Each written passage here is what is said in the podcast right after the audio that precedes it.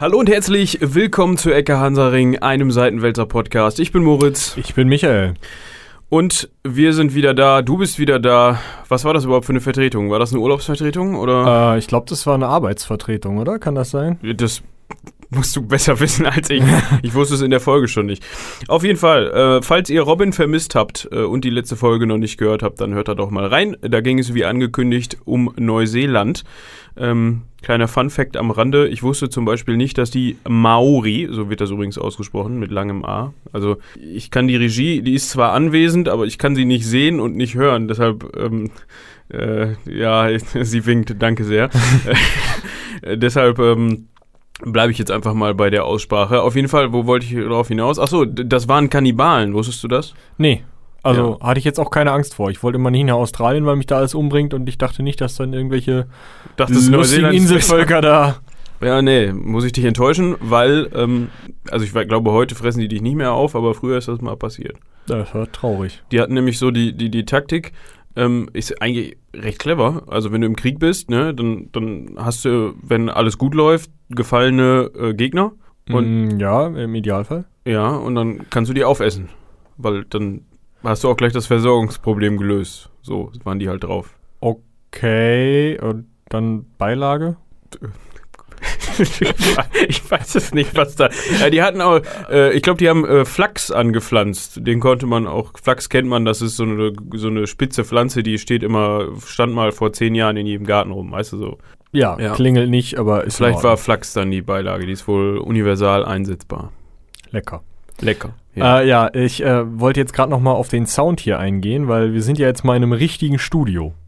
Also so richtig, richtig. Sonst sagen wir immer, wir sind in einem Studio, sind wir aber eigentlich, also natürlich, aber nicht in so einem. Also unsere Studios bestehen aus unseren Schreibtischen mit so Podcast-Mikrofonen davor und jetzt sind wir so in so einem Studio ohne Schreibtisch. Und wir haben sogar eine rote Lampe, die leuchtet. Hinter dir, die kannst du jetzt gerade nicht sehen, aber ja. sie, sie, sie, sie scheint auch auf dich. Das ist toll. Ich fühle mich schon gleich beleuchtet. ich merke das. Sehr beleuchtet. ähm, ja, ja, also ihr müsst unseren Sound jetzt feiern, weil so schön werdet ihr uns erstmal nicht hören, wenn ihr nicht. Wir haben nicht mal Patreon. Wir sollten uns Patreon einrichten für die für, drei. Für Ecke Hansaring. Ja. Oder für, für das akademische Viertel, Spontan, Spontan und Ecke Hansaring. Unsere anderen Podcast-Formate übrigens. Also Boah, Cross-Selling direkt abgefrühstückt, weil Heldenpicknick hat ja schon ein Patreon. Genau. Da dachte ich mir, ich mache das zum Anfang und zum Ende, weil dann bleibt mir hängen. Bleibt mir hängen. ähm, Kriege ich jetzt irgendeine Überleitung hin mit, da bleibt mir hängen und ähm, die ja, Rückkehr ja, pass mal auf, pass mal auf. Und zwar bleibt mir hängen im Teppich als auf ba äh, Parkett. Parkett heißt das, Parkettboden. Weil nämlich, wir reden heute über einen Teppich. Über, um, um genau zu sein, über den Teppich. Über den Teppich, einen 68 Meter langen Teppich. Ja, und wo, äh, den gibt es heute auch noch, ne? Ja, die 68 Meter gibt es noch, der Rest fehlt. Hat mal irgendwer abgekaut. Das heißt, es war mal länger, das Ding. Äh, ja, also man geht davon aus, also es sind halt 58 Szenen drauf und man weiß nicht genau, auf welche Idee, äh, also welche Zahl die damals gekommen sind. Wahrscheinlich war das irgendeine mystische Zahl, keine Ahnung, ob das dann 60 sind oder 66. 77. oder so. Ich weiß es nicht, keine Ahnung. Also ähm, auf jeden Fall eine, eine gewisse Länge von Teppich. Ja, und was hat das mit diesem Teppich auf sich? Äh, ja, da ist das drauf, worüber wir jetzt sprechen. Okay.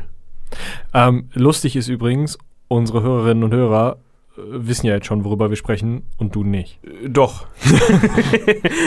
ich, dem muss ich widersprechen. Ähm, also wir hatten eigentlich versprochen, ich weiß gar nicht, ob wir das versprochen hatten, wir hatten darüber mal philosophiert. philosophiert und dass es vielleicht nicht so günstig wäre, nochmal auf den britischen Inseln zu landen. Ähm, ja, wir sind ja jetzt auch in Frankreich. Äh, ja, aber nicht lange. Ja, aber der Teppich ist da. Okay, aber wir waren auch schon häufiger in Frankreich in Verbindung mit den britischen Inseln. Ja, aber trotzdem kann ich Maximilian den Ersten nicht auswendig und habe meinen Laptop nicht mit im Studio. Dementsprechend machen wir nicht Maximilian den Ersten. Genau. Das kommt dann als nächstes übrigens, hoffe ich, wenn es wieder keine Urlaubs- oder Arbeitsvertretung gibt. Ja, ähm, und wenn wir das Ding mal brav zu Hause lesen in der, in der Hausaufgabenzeit. Ja, aber sowas machen wir eigentlich nicht. Ähm, es soll heute gehen äh, um die normannische Eroberung Englands, also ähm, um das Ganze beim Namen zu nennen, beim Vornamen Wilhelm. Wilhelm und, und Harald. Wilhelm und Harald. Also eigentlich geht es ja um Wilhelm, den Eroberer. Das hat vielleicht der ein oder andere schon mal gehört. Und Harald, ähm, den Getöteten. Und Harald, ja, nicht spoilern. Ach, sorry. Ja. Ähm, also wir befinden uns im Jahr, ähm, ja, ist die Frage, wo fangen wir überhaupt an? Also ich glaube, wir fangen wirklich fast in 1066 an, so plus minus zwei, drei Monate. Ja, wir sollten vielleicht nochmal eben ein Wort zu Edward dem Bekenner loswerden. Och, Ja, Ja, nicht, gut. Nicht, och. Ähm, wichtig an diesem, an diesem Herren äh, war, dass er König von England war. Also äh, Edward der Bekenner. Mm, man muss dazu sagen, Wozu hat er sich bekannt? Der hat sich vor allem zum, zur Mutterkirche bekannt. Also der war sehr gläubig, deshalb wurde der auch Edward der Bekenner genannt. Äh, hat sehr viel Zeit damit verbracht, Kirchen zu bauen, ähm, vor allem nach normannischem Vorbild, weil ähm, ja, er hatte Verbindungen in die Normandie, unter anderem verwandtschaftliche Beziehungen, äh, war da auch äh, in seiner Jugend einige Jahre und hat sich äh, das System, was in der Normandie ähm, ja, vorherrschte, ähm, fand er ganz toll. Sy System im Sinne von wie Herrschaftssystem. Ähm, er hat aber, äh, vor allem was wichtig war, er hat halt eine Zentralverwaltung eingeführt. Das ist der Punkt. Also ja, die Verwaltungsfrage, das war so ein bisschen das, äh, so, wo, worauf ich jetzt raus Du, worauf du hinaus wolltest. Ja. Ja, äh, die hat er ähm, äh, ins normannische System umgewandelt und hat vor allem äh, einige wichtige Posten schon mit Normannen besetzt. Ah, von da weht der so Wind. nämlich. Und äh, das hat natürlich dem einen oder anderen Angelsachsen nicht gefallen, ähm, weil das war Ja, stellen wir uns mal vor, jetzt wird irgendein so ein Posten bei uns in der Bundesregierung von so einem Franzosen besetzt. Ja, nein. Das ist ein gutes Beispiel. So ungefähr muss das gelaufen sein. Ähm, er hatte dann äh, zeitlebens, wie gesagt, immer noch die, den Kontakt in die Normandie zu andere, äh, unter anderem, ich glaube, es war sein Vetter, oder? Der Wilhelm. Der Wilhelm. Ah, pass auf, folgendes. Er war nicht der direkte. Cousin, sondern ähm, Wilhelm war der Cousin von Edwards Vater. Also der Großcousin. Wahrscheinlich. Also ich habe halt massenhaft äh, Informationen gefunden, so Sachen wie äh, seine Geschwister waren Alfred Etheling und äh, sein Halbbruder, also, nee, ja doch, sein Halbbruder war Edmund Ironside, äh, der kurzzeitig mal König von England war und dann hat seine verwitwete Mutter Knut den Großen geheiratet von Dänemark da oben.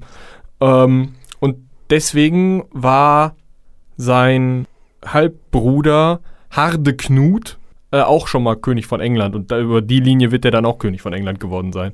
Und er. Ja, also in erster Linie war es so, ähm, dass auf jeden Fall die Verwandtschaftsbeziehung über seinen Vater bestand, äh, wie ich gerade sagte.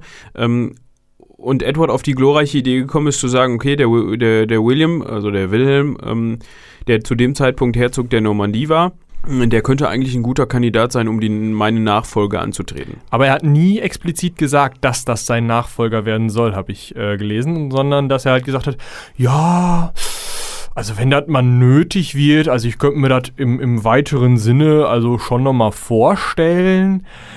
Aber ich bin mir jetzt auch nicht so hundertprozentig sicher und das kann man wohl heute nicht mehr nachweisen, ob der jetzt gesagt hat, so, der wirtet oder ob der am Ende gesagt hat, ah nee, hm, ah, weiß ich nicht. Ähm, deswegen, äh, ja, also so hundertprozentig sicher einen Anspruch hatte dieser William the Conqueror dann halt nicht, weil er halt nur so ein, ja, ist wohl okay von seinem Vorgänger bekommen hat. Also von seinem nicht ganz direkten Vorgänger, muss man ja auch dazu sagen. Ja, auf jeden Fall sein nicht ganz direkter Vorgänger hat Folgendes getan. Der hat eine Delegation, äh, De Delegation nach, ähm, nach Normandie hingeschickt. Und hat gesagt, hör mal, yo. Hör mal, ja, ja, ähm, während der dann gefangen genommen worden ist, also die Delegation, äh, da war nämlich ein gewisser Harold Godwinson mit dabei. Ach. Ähm, der ist nur leider im äh, Pontieu äh, gestrandet mit seinem Schiff, äh, schiffbrüchig gewesen. Und der damals äh, ansässige Graf Guy de Pontieu, ähm, der hat ihn erstmal festgesetzt, weil gut englischer Würdenträger, englischer ähm, äh, Angehöriger des englischen Hochadels, Englisches Geld. da kann man erstmal englisches Geld mit verdienen. Ja. Äh, das hat der William äh, mitgekriegt, dass der äh, Harold im Pontieu sitzt ähm, und hat ihn da rausgeboxt, kann man so sagen. Und ähm, dementsprechend hat er sich natürlich, hat er bei Harold eigentlich ein Steinebrett, kann man so sagen. So, und jetzt ist, zu dem Zeitpunkt war unser Bekennerlein ja noch auf dem Thron. Ja, der war noch auf dem Thron. So. Ähm, jetzt hat er infolge seiner Befreiung dem Harold ähm, einen Treueeid abge... Moment, Moment. Der Harold hat dem William einen Andersrum. Hä? Ja, Äh, Der William hat dem Harold einen Treueid abgenommen. Ah ja, jetzt verstehe ich den Satz auch. Okay. Genau. Ähm, dementsprechend hat er sich ja eigentlich schon so ein bisschen von einem potenziellen Nachfolger. Also einem potenziellen Ja. Gegner um die Krone sozusagen. Genau, Weil hat William ja sagte, ja, der Edward hat gesagt, ich könnte das wo machen und der Harold hat gesagt, ja, ich würde das auch wo machen, aber hat ja dann Treueeid an William geschworen. Also, Genau. ja, okay. Hat er sich dem eigentlich entledigt? Ähm, er hat sich ihm fast entledigt. Ähm, als Harold dann wieder zurück nach England äh, geschippert ist ähm, und der Eduard äh, oder Edward äh, die Hufe hochgerissen hat und totgestorben ist, Ja. ähm, konnte er sich da nicht mehr ganz so dran erinnern an diesen Treueeid ähm, und hat dementsprechend ähm, auf ja auch auf äh, Anraten seiner Lords hin, also die, der englische Adel war natürlich nach wie vor nicht für einen, einen normannischen König auf dem englischen Thron, Ja gut, da Sondern- kommt so eine Amnesie natürlich ganz gelegen. Genau, äh, hat dementsprechend den Thron ergriffen und war zu dem Zeitpunkt dann König von England. Das konnte William natürlich überhaupt nicht auf sich sitzen lassen. Kann ich halt nicht verstehen. Ne? Also ich meine, man kann doch mal den anderen auch mal ranlassen. Mal ein Ja. bisschen nett sein. Ich meine, es waren ja auch noch andere Leute da, die den Thron haben wollten. Hier dieser, war das nicht auch ein Harde-Knut oder Hardy-Knut, der da von oben kam? Oder hieß er wieder nur Knut? Äh, es gab auf jeden Fall auch einen skandinavischen, ähm, Wir haben also drei Anwärter auf den Thron. Anwärter 1, William the Conqueror, hat ja ähm, seiner Meinung und damit den normannischen Quellen nach, nee, andersrum, ähm, äh, hat er den Anspruch, weil ja äh, unser Bekennerlein gesagt hat, ja, kannst du machen und weil der ähm, Harold Godwinson ihm ja einen Eid geleistet haben soll, was aber auch nur in den normannischen Quellen steht.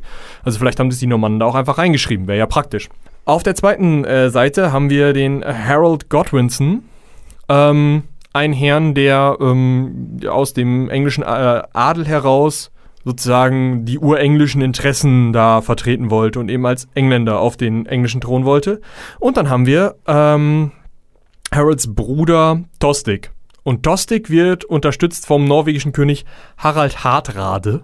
Und der ähm, kommt nämlich mit einem Eroberungszug nach Nordengland und ist der Meinung, ja, diesen, diesen ähm, Tostig hier, äh, den setze ich jetzt mal auf den Thron. Ne? Den, den Bruder da, den, den Godwinson, den hauen wir weg und dann, machte Toastig das. ja. Ähm, problematisch in dem Moment war, dass der William zu dem Zeitpunkt schon eine große Anzahl von Truppen äh, aus seinen äh, vasallenpflichtigen Grafschaften äh, hinzugezogen. Also nach, nach ich glaube in Rouen haben, haben sich die Truppen versammelt. Da hat er auch seine Flotte gebaut. Das war so äh, Williams Sitz zu dem Zeitpunkt. Ähm, der hatte schlechte Winde. Ja, Also man braucht ja, um dann in den Norden zu segeln, von Frankreich aus nach England, über den Kanal, braucht man ja auch Wind, der au- aus der richtigen Richtung bläst. Also zumindest wenn er von Norden kommt, ist nicht gut. Ja, das ist nicht besonders praktisch, weil dann kommt man nicht besonders schnell in England, in, ja, in England an. Ähm, war insofern ganz gut für die ähm, wikingischen ähm, Invasoren. Also hier äh, Hardrada und Tostig. Genau, weil die haben natürlich diese Winde, von, die dann ungefähr irgendwie von Nord nach Süd, nagelt mich nicht darauf fest, aber in die richtige Richtung geblasen haben, genutzt, um von Skandinavien aus äh, äh, in der Gegend von York anzulanden. Und dann da mal ein paar Helme zu demolieren. Genau, das war der Plan. Ähm, Harald war, äh, also Harold, nicht Harald, äh, Harold war zu der Zeit, zu, in der Zeit auch nicht besonders untätig und ist dann mit ähm, allem, was er aufbieten konnte, natürlich erstmal in den Norden geritten, um dort ähm, Seinem Bruder aufs Mützlein zu hauen und den da aus York zu vertreiben. seinem Bruder aufs Mützlein zu hauen und den aus York zu vertreiben, ganz genau. Äh, hat auch geklappt. Ja, super. Fürs Erste. Ähm, Das Reich ist gerettet. das Reich ist kurzfristig gerettet. Ähm, was machen natürlich die äh, Wikinger aus Skandinavien? Die hopsen auf ihre Schiffe und fliehen wieder nach Skandinavien. Was sagt uns das? Die könnten vielleicht, also wenn sie gerade nochmal Nachmittag Zeit haben, nochmal wiederkommen. Nee. Ach so, äh, wenn die nach Skandinavien fahren können, dann ist ja Südwind. Also Genau. so weit in die Richtung. Das hat dann der Harold auch festgestellt und sich gedacht, Moment, wenn der Wind so bläst, dass die wieder zurück nach Skandinavien können, dann bläst ja auch richtig für Wilhelm, dass der von aus der Normandie mal eben nach oben kann. Ist dann in Gewaltmärschen äh, aus dem Norden Englands, aus der Umgebung von York, wie ich eben sagte, runter äh, an die Südküste Englands, wo man natürlich mit der Invasion gerettet, äh, gerettet, gerechnet hat. Ja, äh, es ist ja schön und gut, aber Gewaltmärsche heißt halt irgendwie 40, 50 Kilometer am Tag, ne? Ja. Zu Fuß. Und das natürlich nach einer sehr kräftezehrenden und äh, materialzehrenden und auch äh, menschenzehrenden Schlacht, die gewonnen wurde. Ja, ich glaube, die werden sich bedankt haben, die Jungs. Das auf jeden Fall. Er schaffte es auf jeden Fall rechtzeitig in England anzukommen, äh, in England, sag ich schon, in Südengland anzukommen. Bei Hastings sozusagen. Bei Hastings, um ähm, William zur Schlacht zu stellen. Und da standen dann auch die örtlichen Teppichknüpfer bereit, um direkt live und in Farbe dann Teppich mitzuknüpfen, oder? Ja, die haben quasi dann auf dem benachbarten Hügel gestanden, Okay. so zu fünft mit dem Teppich und haben, haben dann gehäkelt quasi. Ja, den ersten Teil hatten sie ja schon in, in der Normandie fertig gemacht. Da gibt es richtig schöne Bilder. Da kann man mal sehen, erstens, wie es aussieht, wenn jemand nicht so ganz so toll dargestellt wird in 2D und ein Kettenhemd an der Stange trägt äh, und damit dann Schiffe belädt, die irgendwie proportional nicht ganz passen. Aber, ähm, also nee, schaut euch das Teil mal an. Teppich von Bayeux gibt es mehrere Open-Source-Quellen, wo man da auch ziemlich weit reinzoomen kann. Das ist ziemlich cool. Ähm, da könnt ihr euch halt wirklich angucken, so ähm, in äh, feinstem Küchenlatein. Hic, Harold, interfectus est. Hier ist Harold getötet worden. Ist großartig. Jetzt hast du gespoilert. Ja, schon wieder. Scheiße. Noch mal das Gleiche. Äh, schneiden wir das? Nein. Ja, also, ne, also die, diese, diese Texte sind der Hammer. Die sind auch auf den Punkt, ja. Also eine Bildschlagzeile ist ein Roman dagegen. ähm, großartig. Also, ähm, ja, wie gesagt, schaut euch den Teppich mal an. Ist halt, wie gesagt, live und in Farbe, ich glaube, zehn Jahre später geknüpft worden. Ja, kann in irgendeinem Kloster in Frankreich. Ja, ich wollte nur schon mal auf den Teppich kommen, weil wir ja über den Teppich reden wollten und gar nicht über die Schlacht. kommen. Genau. Ne? Wir, wir, wir beschreiben nur, was auf dem Teppich zu sehen ist. Faden, Faden, Faden, Faden, Faden, Faden. Was? Ja. Wir kommen zur Schlacht zurück, ist vielleicht doch das spannendere Thema. Mhm. Nachteil natürlich für die englischen Truppen, also die angelsächsischen Truppen in dem Fall, äh, wie eben schon erwähnt, der Gewaltmarsch und die vorangegangene Schlacht. Auf der anderen Seite hatten die eine etwas andere äh, Kampftaktik gegenüber den Normannen. Ja, also die ähm, Engländer sind halt, also die Angelsachsen sind halt hingegangen und haben zu Fuß gekämpft in dem, was man vielleicht aus Filmen eher so als Wikingerkampfart kennt, mit so langen Panzerröcken ähm, oder Panzerjacken würde man das heute wahrscheinlich eher nennen, so wie so ein Gehrock, so knielang. Ähm, und dann gerne mal mit so einer großen Axt oder was man so zur Hand hat, auch um Leute mal vom Pferd zu kegeln, wenn da gerade Zeit für ist. Ähm, mit ähm, durchaus eigentlich auch Bogenschützen, die scheinbar schon keine Pfeile mehr hatten. Und ähm, ja, also die haben eher so im Infanteriepulk gekämpft, wohingegen die Normannen ja schon auf Kavallerietaktiken gesetzt haben. Ja, also fast ausschließlich. Während die Angelsachsen dann zum Schlachtfeld hingeritten sind und von ihren Pferden abgesessen haben und die dann geparkt haben quasi, ähm, Uh, das wird teuer auf Dauer. Ja, wird teuer auf Dauer, ja, vor allem wenn die dann nachher keine mehr abholt, auslöst. Ja, äh, sind die, Die Queen da heute noch in die Parkuhren nachwirft? wahrscheinlich, Ja. ist von auszugehen. Aber die, ich meine, das macht die nicht persönlich, die hat da bestimmt ihren äh, Parkuhrenbeauftragten für Royal Park Urey, äh, nee. irgendwie so. Park Clock, nee. Darf ich es einmal sagen? Bitte. Wie auch immer. die Normannen sind nicht abgesessen von ihren Pferden. Das Witzige ist halt auch, die hatten auch Steigbügel. Das sieht man eben auf dem Teppich von Bayeux. Das ist ganz interessant. Man sieht halt wirklich, diese Normannen haben Steigbügel, die können also im Sattel sitzen bleiben, wenn sie irgendwo mit ihrer Lanze gegenreiten. Weil das ist eine der wichtigsten, der Kerntaktiken, wenn du auf dem Pferd sitzt. Es ist halt Mist, wenn du reitest und ähm, dann irgendwie so eine Lanze in der Hand hast, so ein längeres Teil, und dann die irgendwo reinstecken willst. Wenn du die Lanze fest mit deinem Körper verbindest, wie es dann ja später bei so Ritterturnieren und so ist, dann und dich dann nicht vernünftig auf dem Pferd halten kannst und dann irgendwo gegenreitest mit der Lanze, dann kann es halt schon mal passieren, dass du sitzen bleibst, das Pferd aber weiter rennt. Das hat oft mit einem Sturz dann so einen Zusammenhang und tut weh.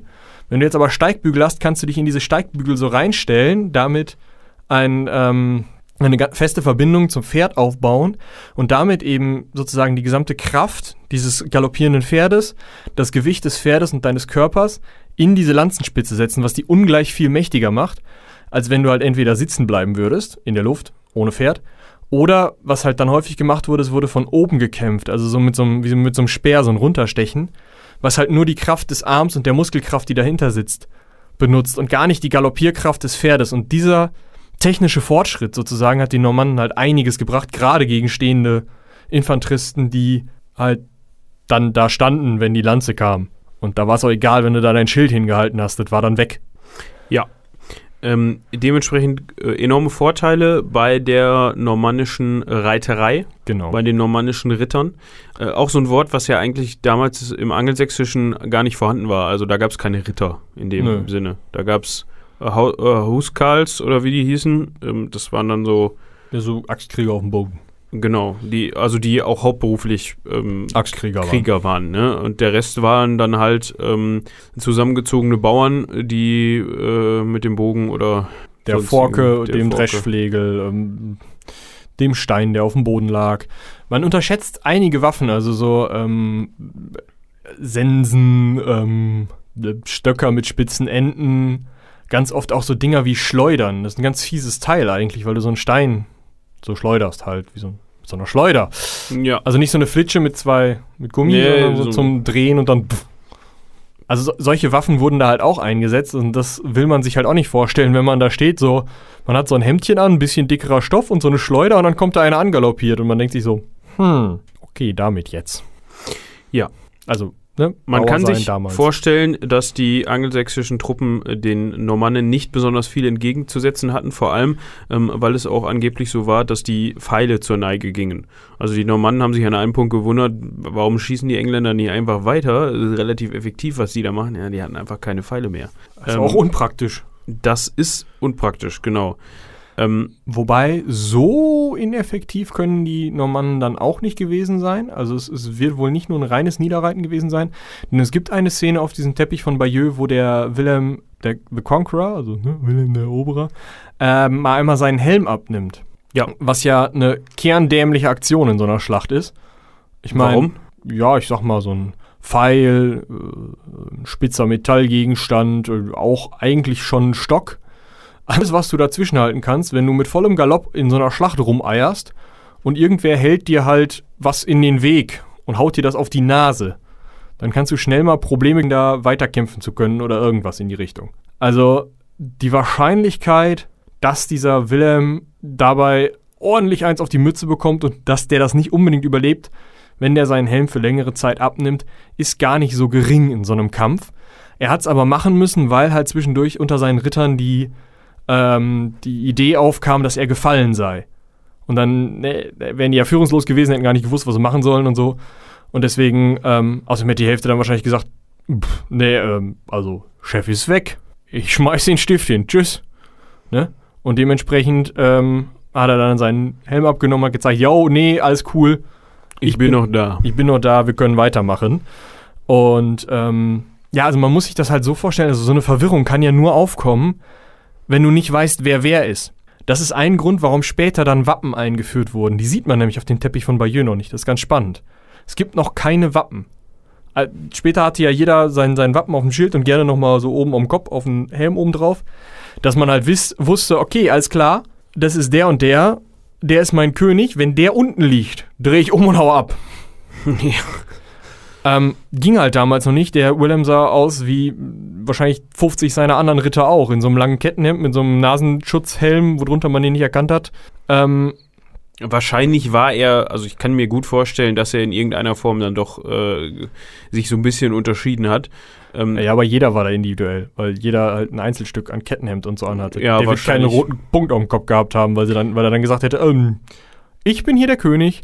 Wenn ihr mich runterhaut, drehen meine Jungs um und gehen zurück. Auch so ein Punkt, warum es eigentlich sehr riskant für ihn war, den Helm abzusetzen während der Schlacht, weil natürlich dann sämtliche äh, englische, also angelsächsische Truppen in Sichtweite scharf drauf waren, genau ihn vom Pferd zu holen und den Kopf kürzer zu machen, um die Schlacht vorzeitig zu beenden. Ja, gut, die Beenden. Frage ist natürlich, wenn jetzt die angelsächsischen Truppen da stehen, gerade diese Bauernarmeen, die haben ja nicht die eben schon erwähnte Zeitung äh, abonniert und wussten dann, ah, hier, ähm, das ist er, der äh, Wilhelm, der, Ja, gut, aber wenn er dann auch noch rumbrüllt, von wegen, ey, mich gibt's noch, also ich glaube schon, dass du da eher inkognito sicherer warst, wenn du da äh, ja klar, bist, also zu der Zeit schon. wenn du den Helm abnimmst und sagst, hier, hör mal, ich, ich bin noch da, ihr müsst nicht abhauen, dann werden die schon dafür sorgen wollen, dass du nicht mehr da bist und die abhauen müssen. Ja, äh, genau, ist, das ist ja in dieser Schlacht dann auch dem Harold passiert, also Williams Widersacher ähm, in der Schlacht, der ist dann von den normannischen Truppen getötet worden, die den Ring seiner Leibwächter quasi durchdringen konnten, seiner Huskarls, ähm, dementsprechend auf dem Schlachtfeld dann verstorben. was natürlich dann auch irgendwie im Umkehrschluss die Niederlage in dieser Schlacht besiegelt hat für die ähm, Angelsachsen. Genau, also da gibt es eine ganz ähm, ja, eindrückliche Szene, wo, ähm, also da steht eben, wie gesagt, drüber, Haroldus Rex interfectus est, also Harold, der König, ist tot gestorben worden. ähm, genau so wird es wörtlich direkt übersetzt. Zwischengemacht worden. Okay. Ja, also ich kann kein Latein zum Glück. Ähm, ja, auf jeden Fall ähm, ist da so ein Dude auf dem Pferd, der sich irgendwie unnatürlich weit runterbeugt, während das Pferd in die Knie geht. Und so ein anderer Dude, ähm, ja, sieht eigentlich aus, als wäre er gerade von so einer Feder aus seinem Bett hochkatapultiert worden. Scheint aber eigentlich dazu, da, also scheint darzustellen, dass er gerade umfällt. Ähm, hat einen ungesund kleinen Kopf und seine Axt steht auf einer seiner Hände. Aber ansonsten ähm, sehr, sehr lebensnah das Ganze. Ja. Dementsprechend wurde das angelsächsische Heer geschlagen bei Hastings von äh, William und den Normannen. Was danach geschah, ähm, kurzzeitig wurde gerastet. Also William hat dann nicht denselben Fehler begangen wie Harold und hat seine Truppen ausruhen lassen. Das war auch nötig, ähm, weil die Versorgungslage sich so ein bisschen schwierig äh, gestaltet hat und unter anderem äh, gab es dann wohl einige, die an der Ruhr erkrankt sind. Also es gab so eine kleine Ruhrepidemie in seiner, mhm in seiner Armee. Äh, die kennen wir ja schon vom Hundertjährigen Krieg. Das scheint in England Mode zu sein, dass man die blutige Scheißerei kriegt. Ja.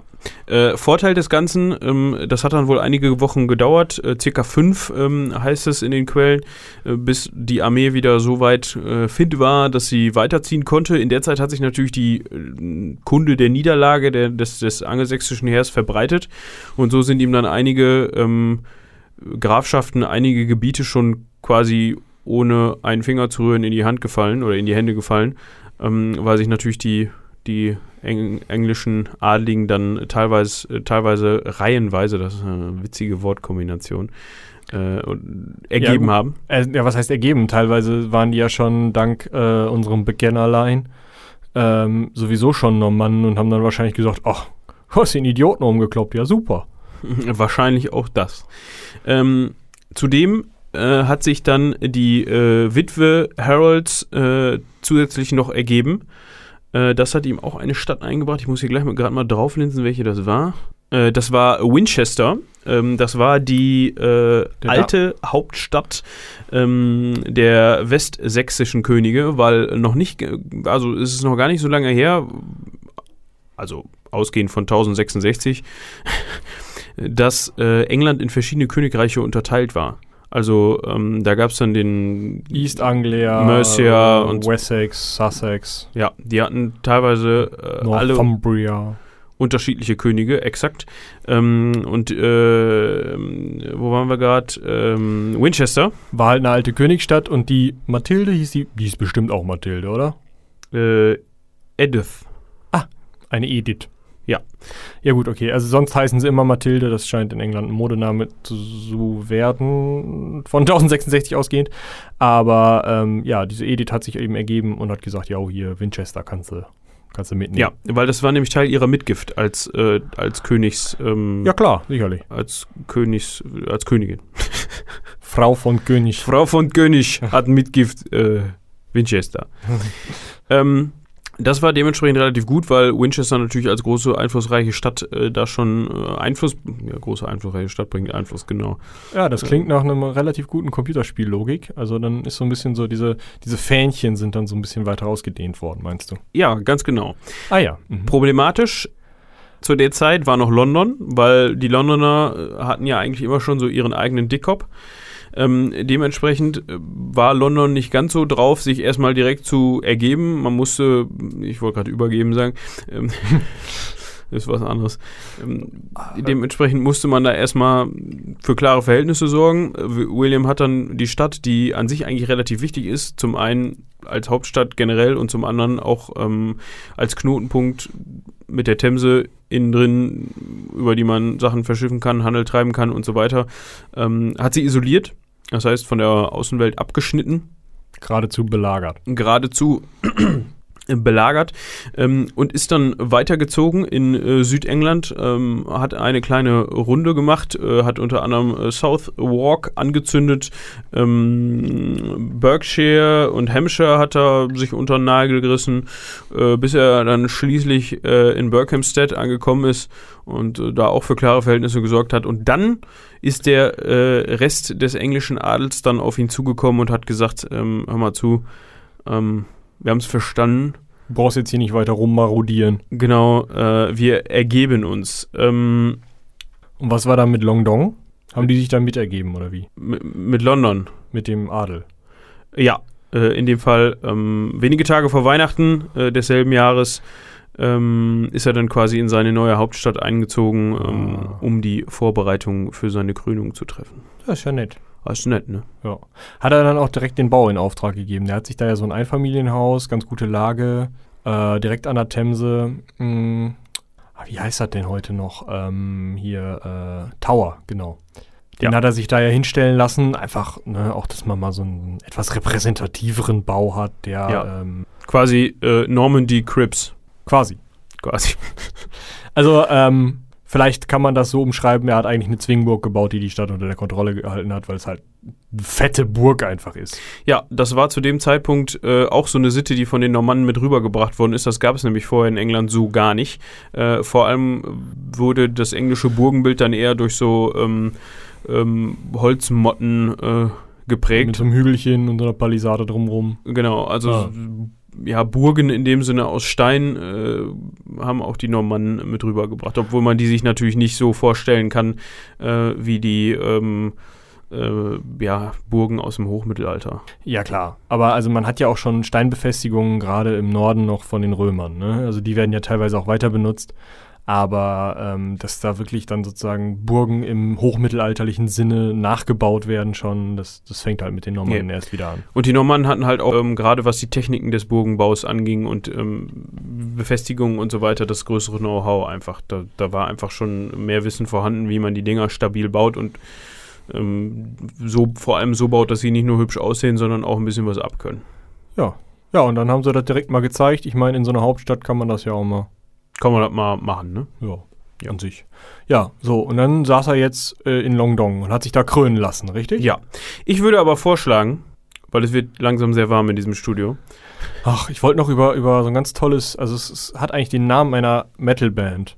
Also ja, andersrum. Klär mich auf. Das Doomsday Book.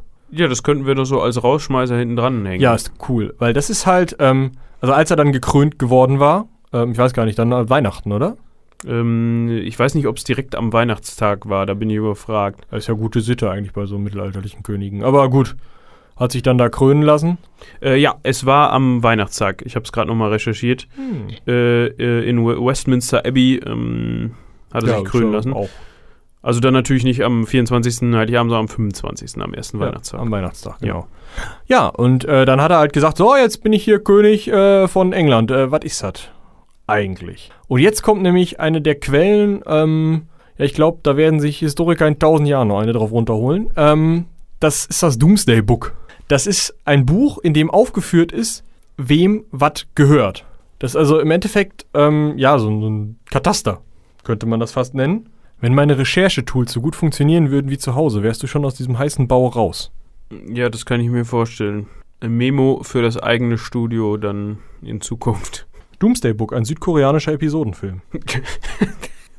ich glaube, darüber wollte Michi nicht sprechen. Nein, genau. Also ähm, es ist halt das Grundbuch, ne, das Katasterbuch Englands.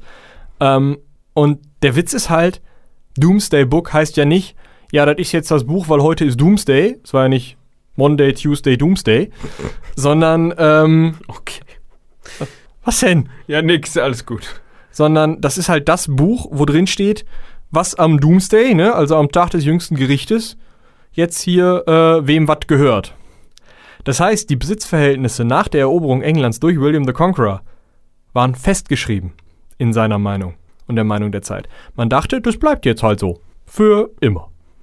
Bis zum jüngsten Tag und dann ähm, Gucken wir mal weiter. Ja, wir haben wir andere Probleme, wenn der jüngste Tag anbricht. Ja, nee, dann kannst du halt hingehen, kannst sagen, ja, hier, ähm, ne, Chef, gucke mal hier, wir haben in deinem Auftrag gehandelt, wir sind ja König von Gottes Gnaden und so weiter und so fort. Bums, zack, hier hast du das Buch. So und so sieht's aus. Brauchst du gar nicht mehr groß irgendwie durchs Land gehen und selber gucken, wem was gehört. Steht da. Haben wir schon mal für dich gemacht. Zehn Gummipunkte. Danke.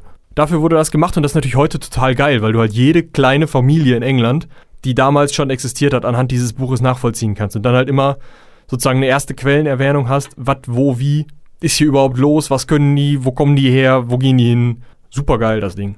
Ja, Ja. Das, ähm, und ich finde halt Doomsday Book ist einfach ein geiler Name. Das ist wirklich ein geiler Name. Kann man das noch bestellen? Äh, Ich gucke gerade kurz, warte. Ähm, Kannst du da mal eine äh, ISBN ah, Droppen. ja. Ne- Ich drop mal eine. Dann können die. Leute sich das vielleicht bestellen, damit sie auch mal wieder Bescheid wissen, was da in England überhaupt zur Phase war. Ist.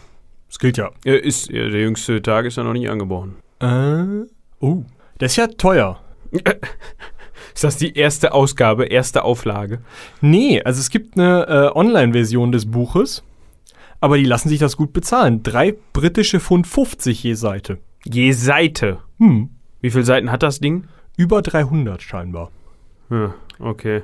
Ähm, mir fällt gerade so im Nachgang ein, das nächste Mal, wenn wir hier eine Episode in diesem Studio aufnehmen sollten, Ja. falls das nochmal äh, passieren sollte, Ja. ähm, dann können wir eigentlich sehr wohl mit Regie arbeiten, weil die Regie kann sich jederzeit draufschalten und ist zu hören. Das ist halt. Ja, aber dann hören die Leute ja die Regie. Ja, aber das sollen sie ja auch. Dann im Zweifel. Ja, dann musst du immer so ein Tut-Geräusch dazwischen schalten. Nee, dann labert Robin einfach das nächste Mal dann so rein. Ach so, okay. Wär, so, es ist doch eigentlich ein, ein, ein So funktioniert w- Regie, ja. Ja, wird doch in, in äh, der ein oder anderen amerikanischen Talkshow auch so gemacht, dass dann irgend so ein Dude an so, einem- so einem Regiemikrofon sitzt und sich dann im Zweifel zu irgendwelchen Sachen meldet. Ja, wenn, stimmt wenn, wenn die, wenn die Talkmaster eine Frage haben. Aber die haben meist so einen Knopf im Ohr. Ja, aber ja, ich weiß, das ist ja das, das Standardding. Dann greifen die sich an so, oh, ich höre gerade über die Regie, wir sollen äh, Schluss machen. Ach so. Nee, also das, das war jetzt nur so eine, Hm. du weißt schon Bescheid. Wir wollten immer noch wissen, wie viele Seiten das Doomsday Book hat. Ja, ich, ich finde nur, dass über 360 Titel in der Register Imperii sind, aber ich habe keine Ahnung, ob das, ähm, das jetzt also Seiten sind oder wie oder was, das steht hier nicht. Hier steht nur sowas Interessantes drin, wie das Sch Vergießen von Blut kostet 40 Schilling. Das ist doch ein Schnäppchen. Weiß ich nicht, was kostet heute ein Schilling? Das weiß ich nicht, aber ich, aber da ist nicht definiert, wie viel Blut vergossen werden darf. Nee, einfach, ich glaube, wenn du dich beim Kartoffeln schneidest, zack, 40 Schilling. Und wenn jemand eben die Rübe runterhaust, dann ist dann auch 40 Schilling. Also für Blut. Ja, zusätzlich wahrscheinlich. Ich denke mal, das addiert sich. Oder, Ah. weiß nicht, wenn du zwei Wischmöppe brauchst, ist halt teurer oder so. Wischmöppe. Möpse? Ach so, ach so, fürs Aufwischen des Blutes. Ja, die Ja, Leitung genau. ist etwas lang. Wir sind auch etwas weit entfernt. Ähm, gut. Wie dem auch sei.